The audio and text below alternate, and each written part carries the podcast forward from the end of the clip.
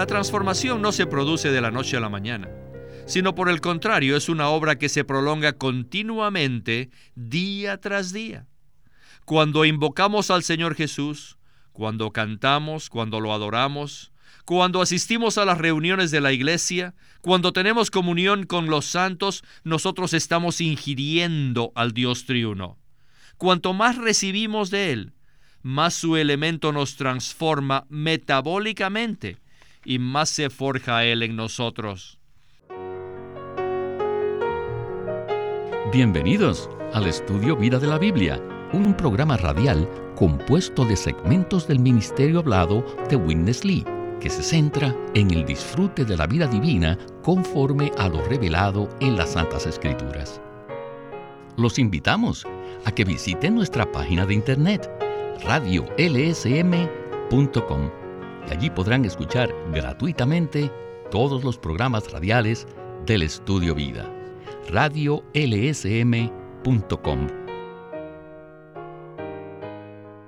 La epístola de Primera de Corintios dice de manera específica y clara que todos los creyentes a lo largo de nuestras vidas somos participantes de una obra de edificación.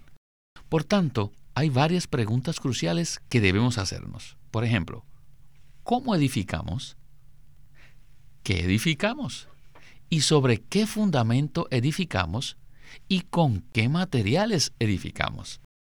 En 1 Corintios 3, 10 al 13 dice, Pero cada uno mire cómo sobreedifica, porque nadie puede poner otro fundamento que el que está puesto, el cual es Jesucristo. Y si sobre este fundamento alguno edifica oro, plata, piedras preciosas, madera, heno o jarasca, la obra de cada uno se hará manifiesta, porque el día la declarará, pues por el fuego es revelada, y la obra de cada uno cual sea, el fuego la probará. Teniendo entonces como base estos versículos, nuestro estudio vida de hoy lleva por título ¿Estamos edificando o destruyendo el templo de Dios? ¿Qué les parece, queridos radioescuchas, este título? No hay duda que es muy significativo. Y para darnos los comentarios del estudio Vida de hoy, nos acompaña Eric Romero. Muchas gracias por invitarme. Y rápidamente, Eric, para comenzar el programa, quisiera preguntarle acerca del título. ¿Por qué decimos que todos los creyentes o estamos edificando o estamos destruyendo el templo de Dios. Háblenos de esto. Puesto que Dios mismo es un arquitecto y constructor, como lo dice Hebreos capítulo 11 versículo 10, cada uno de los creyentes participa en la obra de edificación, ya sea que lo sepan o no, ya sea que les guste o no, y ya sea que edifiquen el templo con el material apropiado o que lo destruyan al usar el material equivocado. La meta de Dios es edificar la iglesia como su expresión corporativa, y por ese motivo fuimos salvos en Cristo. La vida cristiana es una vida en la que edificamos, ya sea que edifiquemos con los materiales apropiados o con los materiales impropios que serán consumidos por el fuego. Son muy pocos los que toman este asunto seriamente y se preocupan por la meta de Dios, el edificio de Dios.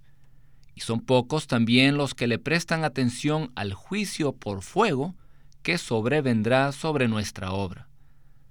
Primera de Corintios 3 es una de las porciones más cruciales del Nuevo Testamento.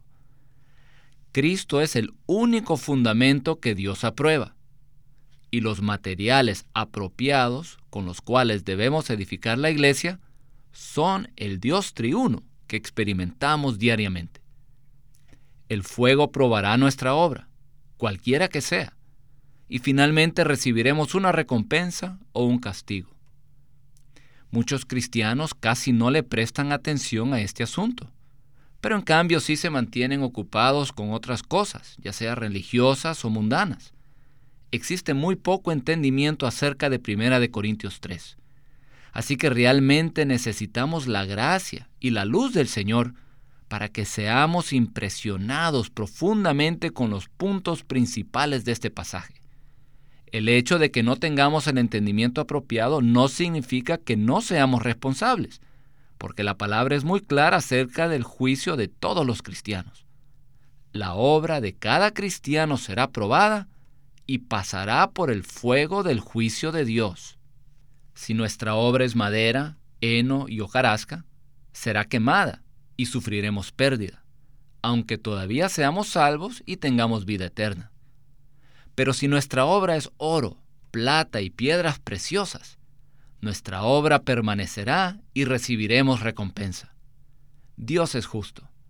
Él está edificando la iglesia y todos estamos participando en esta obra de edificación. Pero la pregunta es, ¿cómo estamos edificando? ¿Y sobre qué fundamento estamos edificando? ¿Y qué materiales estamos usando? Que el Señor nos ilumine en esta comunión para que veamos cuál es la naturaleza de nuestra obra.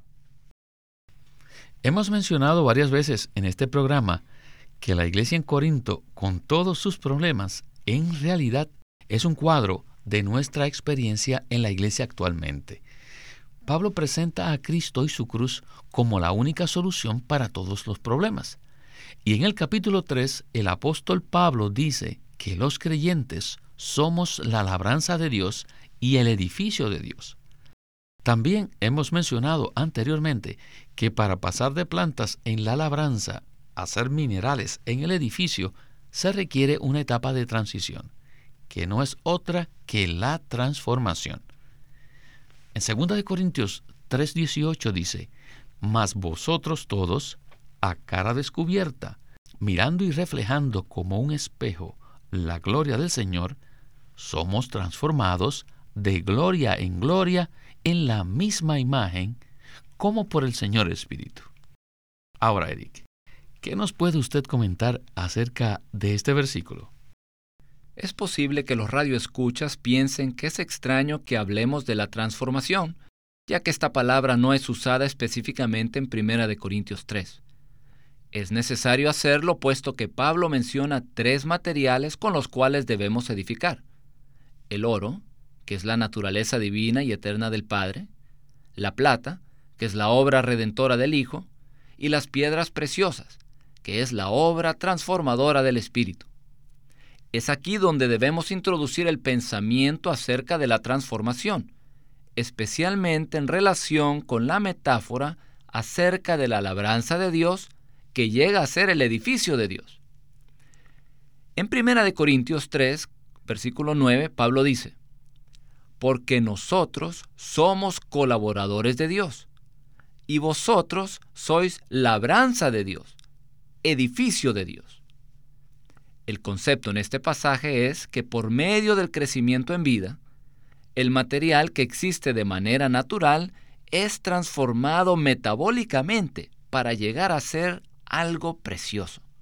En este caso, piedras preciosas. Las piedras preciosas son el producto de la transformación efectuada por el Espíritu.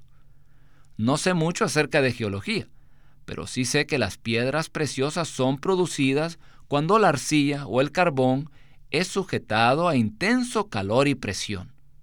Asimismo, para que nosotros, hombres de barro, lleguemos a ser piedras preciosas, tenemos que ser transformados es necesario elaborar para entrar en el pensamiento de Pablo. Debemos darnos cuenta de que existe un edificio, y este edificio solo es edificado con materiales preciosos, los cuales están relacionados con la Trinidad Divina. El oro alude a la naturaleza del Padre, la plata alude a la obra redentora del Hijo, y las piedras preciosas a la obra transformadora del Espíritu. Pero cuando hablamos acerca de las piedras preciosas y su relación con el Espíritu, debemos ir a 2 de Corintios 3:18 para ver que la transformación es llevada a cabo por el Espíritu de manera gradual. Si tenemos la esperanza de ser aquellos que edifican de forma genuina, con los materiales apropiados, aquellos colaboradores de Dios que cooperan con Él en su obra de edificación, debemos introducirnos de lleno en la transformación, entendiéndola y experimentándola, para que podamos edificar con el Dios triuno que ha sido forjado en nuestra alma. Hermano Víctor, como creyentes, necesitamos llegar a ser piedras preciosas en el edificio de Dios. Somos hijos de Dios al ser regenerados, pero no llegamos a ser piedras preciosas solo por haber nacido de nuevo y tener vida eterna en Cristo. No, llegamos a ser piedras preciosas al ser transformados en nuestra alma. Este es un asunto crucial respecto a los materiales con los cuales se construye el edificio de Dios. Muy bien, escuchemos entonces ahora la primera porción de Witness Lee en el estudio vida de Primera de Corintios. ¿Por qué Pablo menciona solo tres materiales de esta categoría?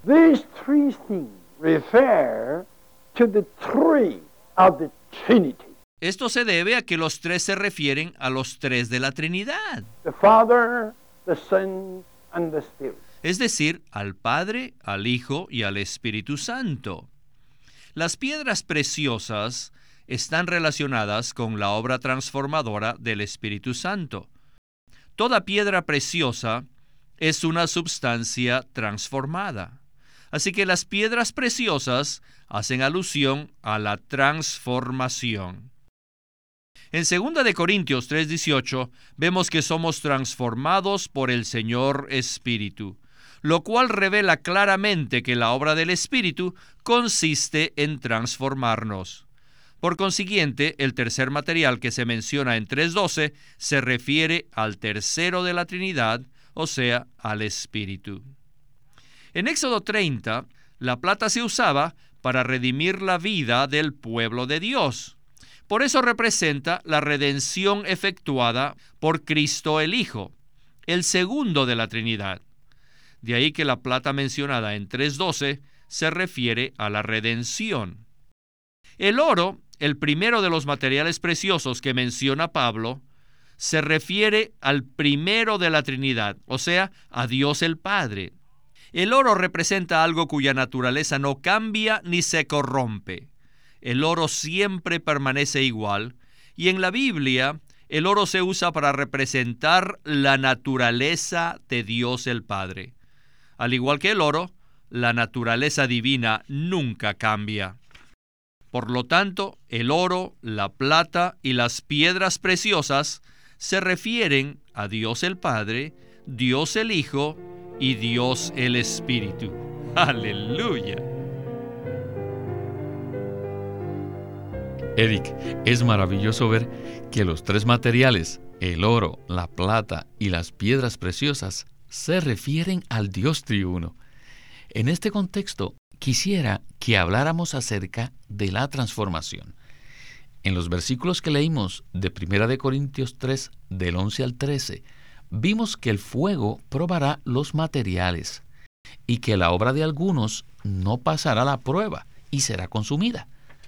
Obviamente, nosotros como creyentes somos salvos eternamente, pero es posible que lo que edifiquemos no pase la prueba de fuego.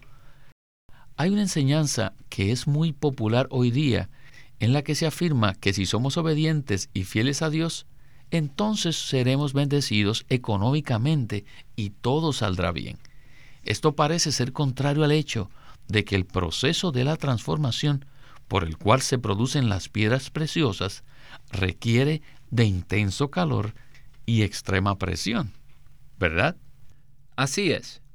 El Evangelio de la Prosperidad es una enseñanza errónea acerca de la vida cristiana que, francamente, hace que los creyentes se distraigan y no le den la oportunidad ni el espacio al Espíritu a fin de ser transformados para el edificio de Dios.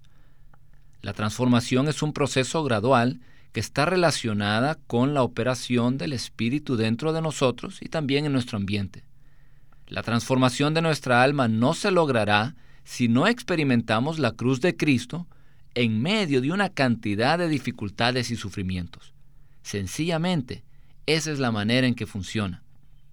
Si hemos de ser transformados, necesitamos pasar por cierta cantidad de circunstancias adversas que trabajan conjuntamente con el Espíritu que mora en nosotros, para reducirnos en nuestra vida natural y producir un cambio de constitución en nuestra alma.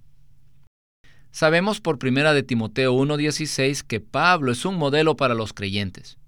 En otras palabras, la experiencia de Pablo es un modelo para todos nosotros los cristianos.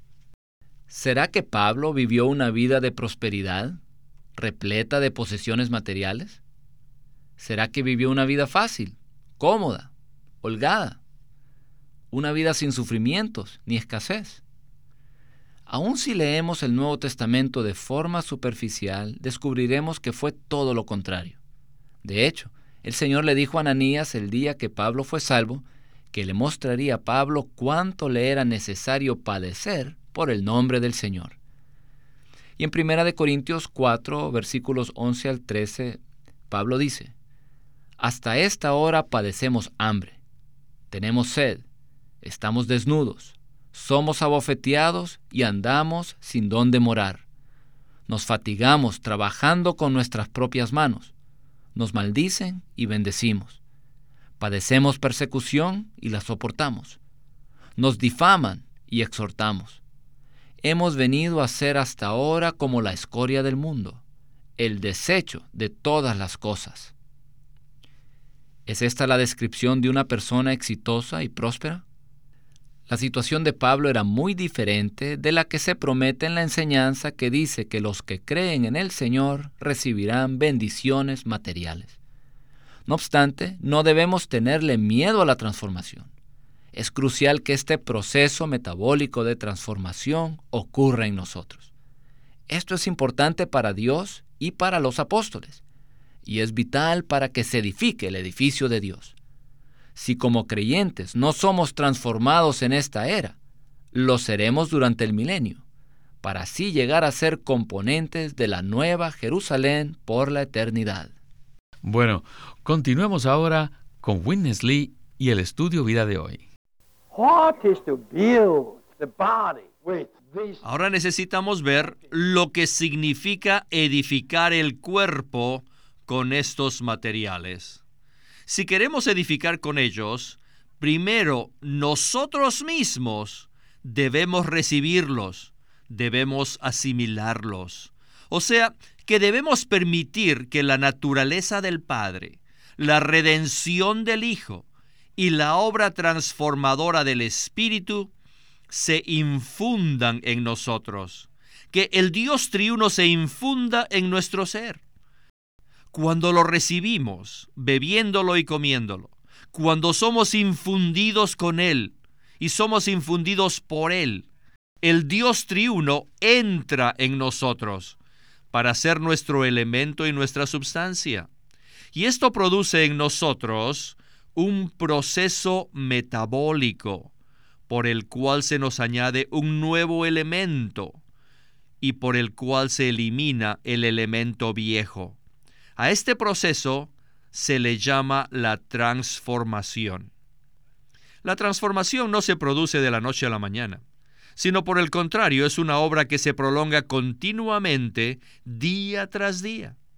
Cuando invocamos al Señor Jesús, cuando cantamos, cuando lo adoramos, cuando asistimos a las reuniones de la iglesia, cuando tenemos comunión con los santos, nosotros estamos ingiriendo al Dios triuno.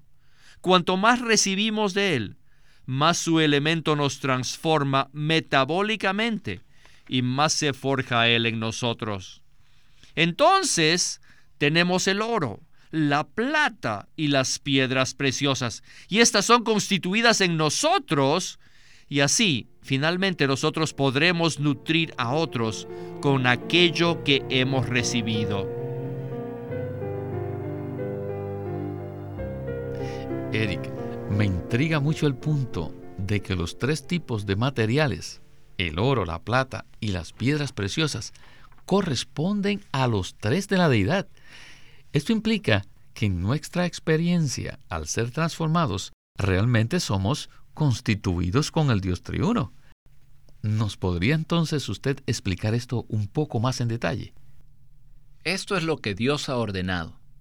Al final, por la eternidad, todos los creyentes de Cristo experimentarán la realidad de que el Dios triuno ha sido constituido en ellos y por lo tanto llegarán a ser, en su constitución intrínseca, oro, plata y piedras preciosas. Esta es la manera como Dios lo ha diseñado. Pero al ver la situación actual, nos damos cuenta de que lo popular son los milagros, la prosperidad material y los consejos matrimoniales. O sea, no es muy popular la revelación respecto a experimentar al Dios triuno conforme a la economía de Dios, con miras a que seamos saturados y empapados de Cristo, a fin de que seamos constituidos con el oro, la plata y las piedras preciosas. Pocos creyentes se preocupan por esto, pero existe una urgente necesidad de que seamos transformados en nuestra alma. No debemos esperar de que muchos cristianos pagarán el precio necesario para experimentar esta obra de transformación y edificación. Por el contrario, en conformidad con el principio de los vencedores, el número de estos creyentes será limitado.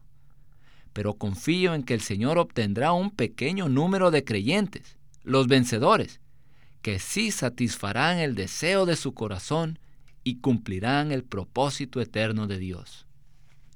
¿Y saben ustedes de qué manera obtendrá el Señor a los creyentes que vencen?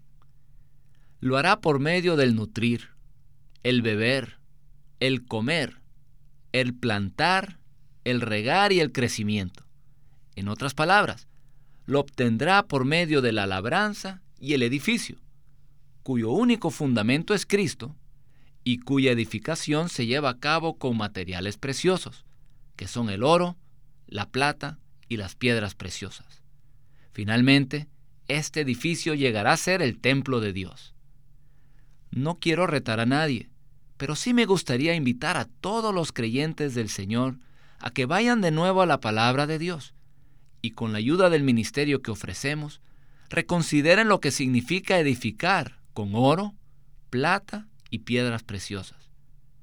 Nuestra palabra para ustedes, conforme a la palabra de Pablo, es que edificar con estos materiales significa edificar la casa de Dios tomando como materiales lo que experimentamos del Dios triuno y se ha forjado en nuestro ser.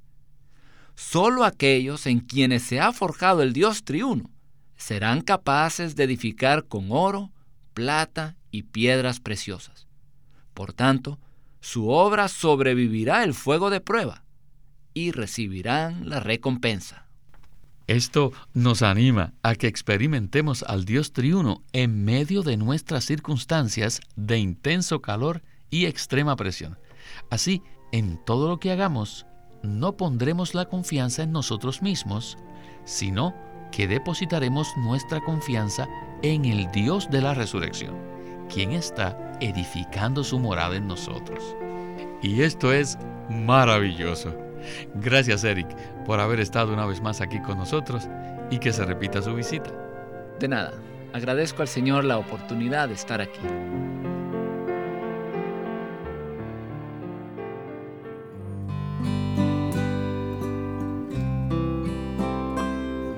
Living Stream Ministry es una casa publicadora de los libros de Watchman Nee y Witness Lee.